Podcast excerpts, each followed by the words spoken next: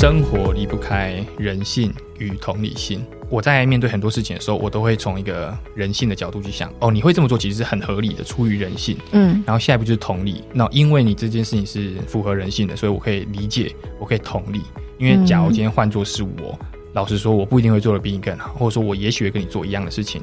对。那我就可以去理解。嗯。对，所以很多时候我就是用这样的一个思维跟心态在面对很多事情，那就比较不会让自己那么痛苦。有时候你会知道说，哦，自己做这件事情是符合人性的，那就那就这样吧。比如说，很想要睡觉，不想工作，嗯，人性之外也有一些社会的标准啊，对，那你自己要去拿捏，取得平衡。哦、嗯，我觉得很多时候真的就是我蛮能够去理解别人在想什么，所以冲突就会消失。因为冲突很多时候发生是不理解，或者说资讯不对称，你就误解对方，或者说对方误解你，或者说你你的期待太高了，对，那就很麻烦，这样。上一集我们跟人际关系沟通的达人萨爸爸聊到了人际关系的状态，也就是人际关系的距离的这个概念，还有人际关系中最重要的守则跟原则，以及判断人际关系的四种类型状态。还有剖析冲突发生的原因，以及有什么 SOP 可以更好的化解。那这一集我们要聊的就是敏感纤细的人要怎么面对直接的人不容易受伤，以及如何清楚表达自己的意思又不伤害别人。还有人际关系的断舍离，以及让我们能够更受欢迎的说话谈判技巧原则。那废话不多说，让我们继续听下去吧。那假设我相信应该有蛮多人都是比较。敏感纤细的人，可能就是高敏感族啊，或者是玻璃心啊。像我过去也就是比较玻璃心的人，然后面对比较直接的人的话，我就会很容易因为他的比较直接的话受伤。你觉得可以怎么去面对？那相反的，如果是比较直接的人，他们怎么样能够清楚的表达自己的意思，然后又不伤害别人？我比较好奇的是，那你你说你原本可能是比较呃心思比较细腻，或者说可能会容易因为。别人的一些发言，然后感到比较难过。好，我这边先插个话哦。嗯、你刚刚原本是你的用词是玻璃心，对不对？嗯。那我刚刚用的就是说，你容易受到别人的一些言语而感到难过。那这个就是一个重塑的过程，嗯、就你把同样一句话，但是我尽量把一些比较负面的概念把它抽离掉。因为玻璃心其实可能会比较觉得说，哦，你可能很软弱，或者说很容易受到别人影响。但我就会说，你因为别人的一些负面的东西，然后而觉得怎么样？我常常在会去转译，或者说去。偷偷的去抽换调换，对对对，哦，就是把一些负面的词转成一个比较客观的词，客观甚至是比较正面的词，嗯，嗯，对对对，就会让这句话听起来比较不会那么就是么尖锐，对对对，或对方听起来就不会那么不舒服。嗯、然后，所以我想问的是，你说你过去可能比较容易受到别人的影响，在情绪方面，那你后来是怎么变得更重视自己，或者说就是不太会被别人影响？对事不对人，因为我以前可能会就人跟事会是。扯在一起的，啊、所以就会变成是我可能这件事情做不好，嗯、哼哼哼，然后就会好像是我这个人格有问题，懂懂，然后我就会感觉到受伤。但是其实那个人他只是针对我做的这件事情的处理方式，嗯、或是什么他觉得有改进的空间，然后他针对这件事情去讲而已。嗯、可是我却把我自己整个人带进去了。进入职场之后，我知道说哦，应该是要对事不对人，嗯、哼哼哼哼对，这样就可以比较。把我自己跟事情分开，然后我们的人际关系也比较不会这么容易受到影响。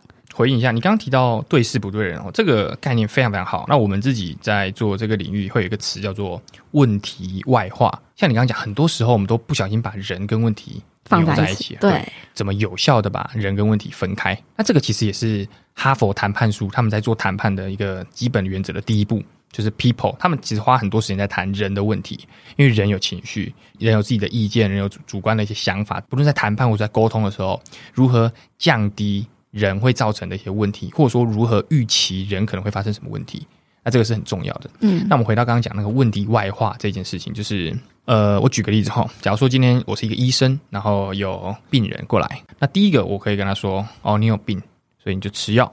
哦，这是最简单。那这个这个情境是什么？这个医生把人跟那个症状绑在一起的。嗯，对。那第二种方式比较好的就是问题外化，我就跟他说啊，我今天帮你诊断，我发现你有这样的一个症状，我们透过这样的一个疗效，我们来一起解决这个问题，我们一起来解决这个病症。那这个时候我就把人跟他的那个症状分开来。哦，对，对，其实只是把那个对象稍微做一个区别而已。你有注意到我刚刚说我们？一起来把这个病状处理掉。是，我们来面对它。你不会让对方，不会让病人觉得说，哦，你把我视为一个有问题的人，对，而是你知道说，嗯、哦，我跟人这个症状是不一样的，而你不只意识到我们是不一样的，你还愿意邀请我跟你站在同一个阵线，一起来解决这个问题。嗯、对，那这就是一个问题外化。那像你刚刚别人在讲一件事情的时候，你可能会把它投射到，哦，可能在讲我。嗯、那这个时候，那个讲话的人可能就要去想清楚，怎么样去表达，怎么样把你跟那个。问题切开，就是问题外化这样的一个概念，你可以用在自己身上，也可以用在别人身上。就是当你今天你要讲别人的时候，那你就要意识到说，怎么样才可以让对方听起来不是在针对他。那如果你今天是自己感觉被针对，那这个时候你可能就要想，哦，他其实是在讲另外一件事情啊，他不是在要自己把它外化。对对，自己把它外化，这个东西是可以练习。人际关系或者说冲突化解，它其实更多都是。一些你怎么样更有效，或者说更巧妙的去处理跟其他人的互动关系而已。我们一般都可以达到六十分，或甚至八十分，至少就是介于吵架跟不吵架之间。但是如果你更花点心思，然后在一一两句话上做个调整，哇，那就直接从吵架会变得很开心。刚刚有提到性格可能是比较敏感的，嗯，那这个时候要怎么样去面对对方比较直接的发言？那我觉得你刚刚给了。案例就很好，你你的经验就很棒，就是因为当你意识到的时候，其实问题就大部分都解决了，因为你就知道说，嗯、哦，那是因为我的性格是这样，所以我可能就不要那么在意就好。那同样的，如果你今天本身你就是一个讲话比较直接的人，你肯定会在你人生二十几年当中，你一定会发现，哦，其实我是一个讲话比较直的人。嗯，那既然你已经知道你是比较直的，那你就改就好了，你就调整就好了，不用改你就调整就好了。发言之前就多先想一下。对对对，我觉得就是其实每一个人其实都知道自己大概什么性格。对，或多或少。那如果你真的不知道，嗯、那我觉得你可以在一个很中性，然后很平常的日子就问朋友，比如说：“哎，你觉得我在沟通上有没有什么问题？”对，你会你会觉得我太直接吗？还是你觉得我有时候讲话都不清不楚？那别人会给一个很直观的意见嘛？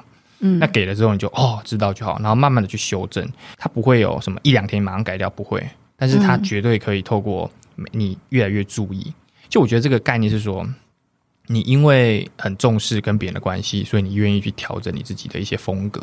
对，啊，这个风格是为了一个更好的人际关系，所以你就想要去调整这样。嗯，对对对对，就端看你想要跟那个人进展到什么样子的关系的地步，这样。嗯嗯、对。因为现在啊，就是我们都会觉得人际关系很重要嘛，嗯、哼哼哼所以很多人就会有一些放不下的人际关系。可是其实，也许这个关系已经恶化了，或者是其实已经没有这么有感情了，但是我们就是割舍不下。嗯、哼哼哼那你觉得我们？呃，什么样子的人际关系是应该要勇敢的舍弃的？那要怎么去做断舍离？那我不敢说一定有一个公允的标准啊，这肯定没有，因为每一个人就如同我一直讲，每个人生命经验都太独特了。那我自己的话，会有一些我自己的一些准则，例如说，嗯、他有没有把你当做人而不是工具？这个当然听起来很直接嘛，但我想说的是，嗯、他是不是事事都是为了从你这里得到什么？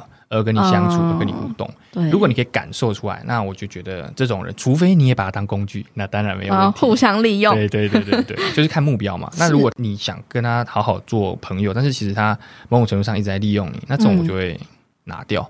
原因是这个逻辑就跟我们前面在讲，你被别人批评的时候，你要不要回复一样。就如果一个人把你当工具，然后但你身边有很多人把你当人，把你当很重要的人，嗯、那你为什么要花时间在这个把你当工具的人身上？那第二个就是我觉得会情绪勒索的，我觉得会恶意的情绪勒索的，我就很讨厌。嗯，有善意的情绪勒索吗？我觉得，例如说父母的情绪勒索，我就可以理解。很多时候。父母会说啊，你不要出呃晚上不要出去啊，或怎么样，就是说哦，Hello，我已经十八岁或怎么样了。可是我进一步我可以去知道说你为什么要说这句话，就是你担心嘛，嗯，或者说你就是出于一个父母就会有那种无形的过多的那种关爱什么之类。就我理解，在他们的生命背景当中，他们可能曾经在他们那个年代晚上不要出去是一件很安全的事情，是一件可以让他们放心的事情。对，就我慢慢的去分析他们的人基本人类需求了。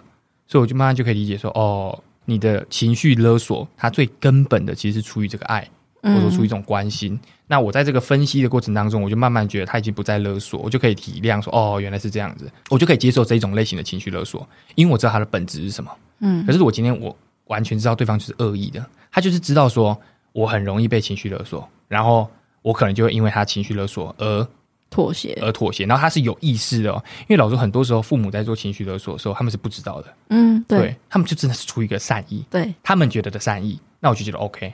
因为我某种程度上，我以后也会成为别人的父母，我大概可以知道，我站在你那个位置上，我不一定会做的比你好啦。老实说就是这样，所以我可以算是知道他为什么要这么做。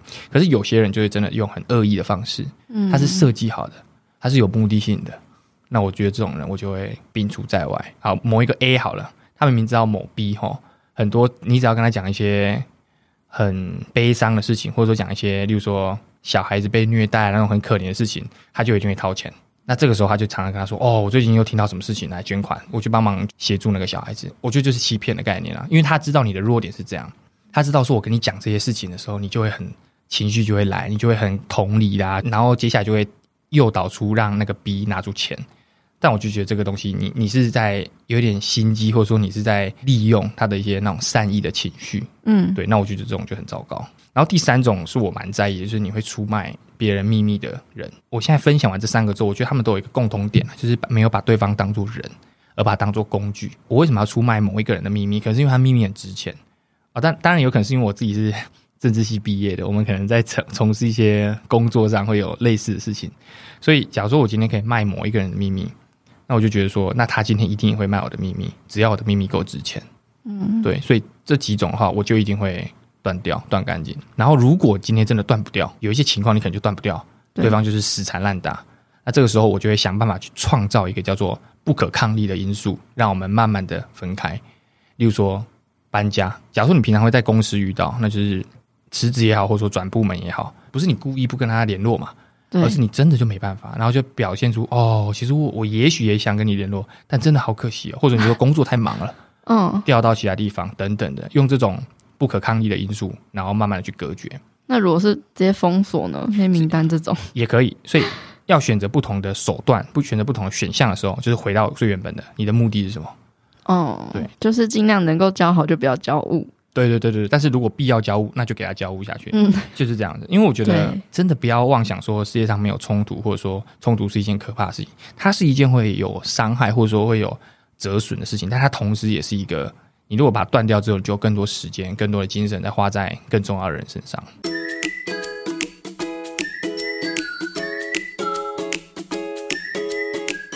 阳光豆米浆营养商谈室，本集节目由统一阳光赞助播出。统一阳光无加糖高鲜豆浆，提供优质的植物性蛋白，一瓶就有十五公克蛋白质。想要健身，一定要喝蛋白粉吗？透过日常饮食摄取足够，其实就不需要营养补充品喽。统一阳光豆浆是你补充蛋白质的好选择。每一天都要给健康来点阳光。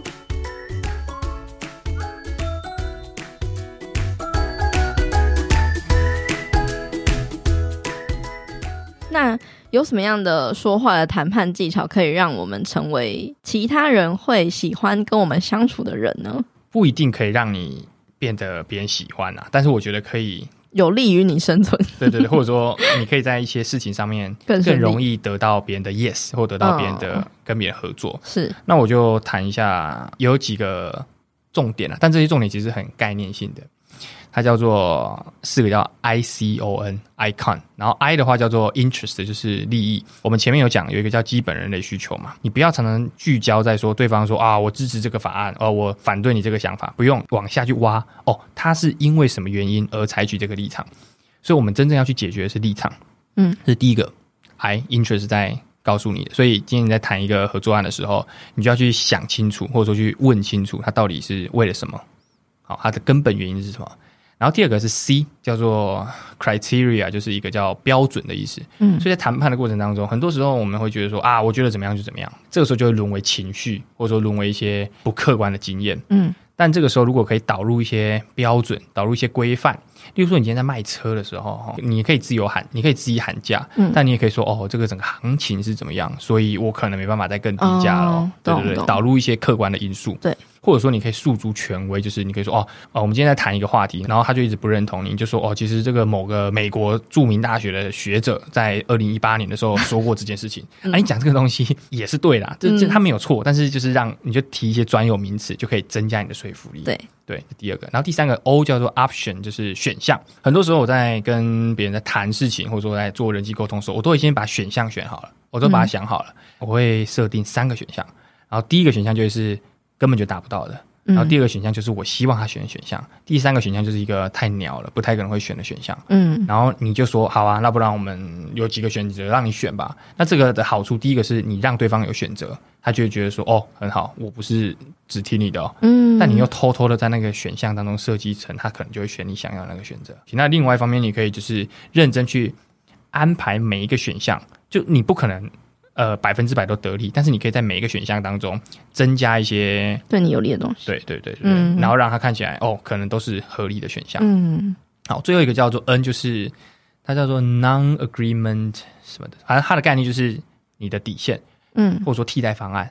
假如说你今天这间房子租出去就是要七千块，好，那假如说今天有其他人。就某一个人在跟你聊的时候，就说：“哦，我真的没办法六千。”你当你意识到说真的他已经远低于你的底线，那就收手。底线某种程度上是让你知道说什么时候该离开的意思，嗯、因为你不要再浪费时间。嗯，对，对对，这可能是谈判的一些停损点。对，停损点，这是谈判的最基本、最基本的一些概念哈。那最后，如果大家想要有兴趣找到你的话，可以怎么找到你呢？好，呃，我自己有经营一个 IG 账号，然后叫做。Sababa Better Solution 就是一个更好的选择，这样 S A B A B A，然后一个横杠底下的横杠，然后再 Better B E T T E R，然后再一个 Solution S O L U T I O N。然后呢，我之前我是给自己一个目标，我要日更。最近啊，就是收到订单，确定一月二十要进去了，所以呢，我最近这个步调就稍微调整，然后就可能会比较。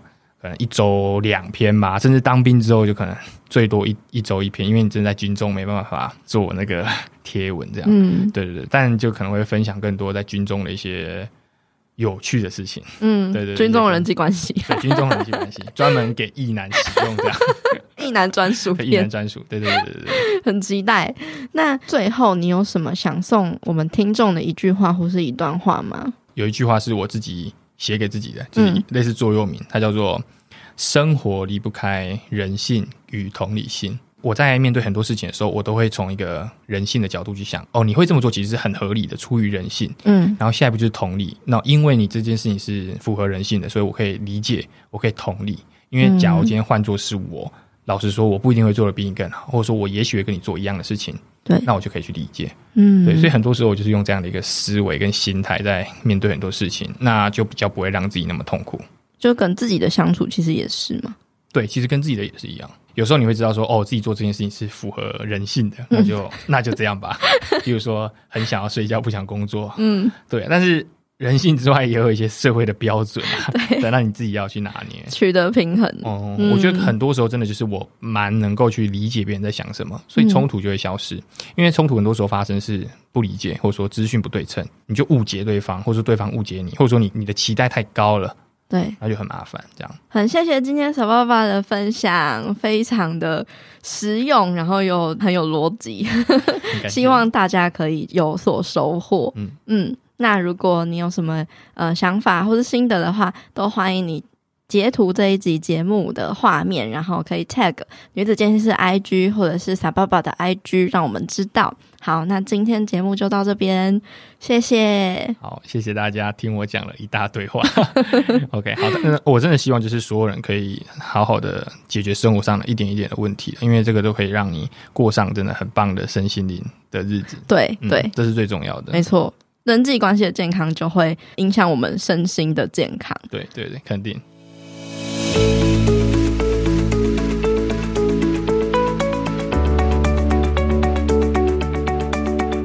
最后，我也帮你做了这一集的节目重点整理。如果你属于面对直接的人讲的话觉得容易受伤的类型，你可以先把问题外化。也就是把人跟事情区隔开来，用在自己身上的时候，你可以去理解对方是在针对事情本身，还是在做人身攻击。你也可以用在其他人身上，去思考怎么表达会让对方听起来比较不会受伤。有一个技巧是，你可以多使用“我们”这个词，而不是用“你”跟“我”。因为当你讲“我们”的时候，对方会觉得彼此是站在同一个阵线上的，就不容易发生对立的冲突跟伤害。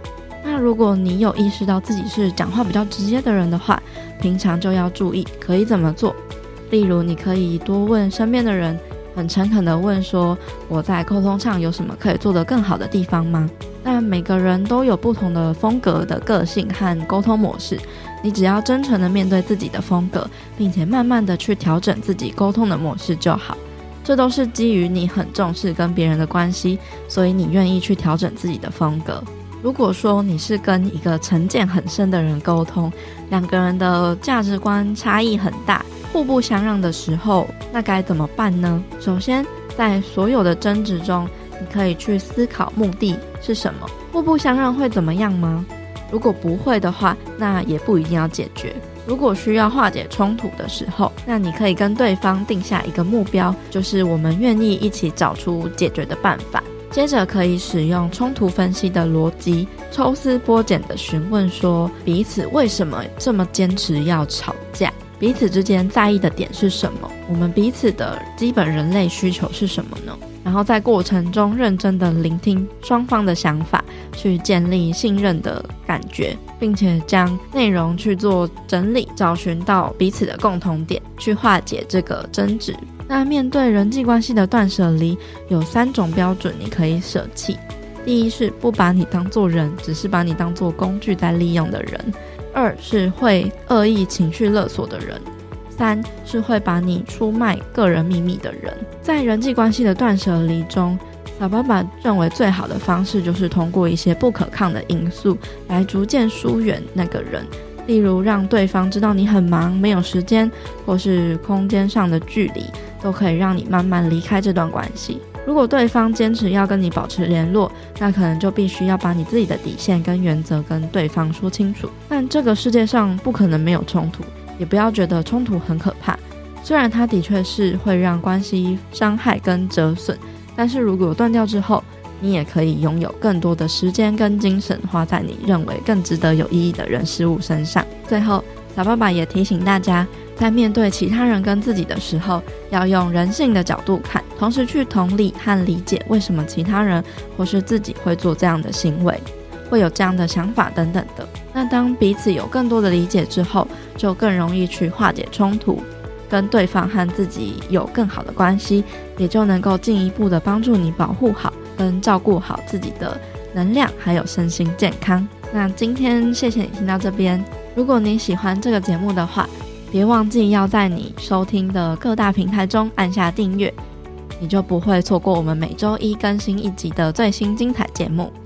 那也欢迎你可以截图这一集的节目内容，贴到自己的 IG Story 上，写下你的想法，还有得到什么样的收获。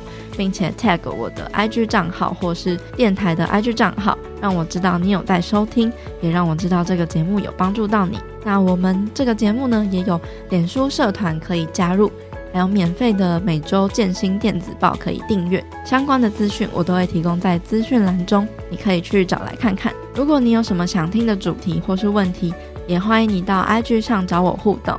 我的 IG 账号是 PeiPeiFitLife。p i p e i f i t l i f e，你也可以到我们女子健心室的官方 IG 账号 Girl Power Room 私讯我们，跟我们互动。最后，我希望你永远都要记得，你往前踏出的每一小步都是累积，都是进步。所以为自己走过的路喝彩吧！女子健心室，我们下次见喽，拜拜。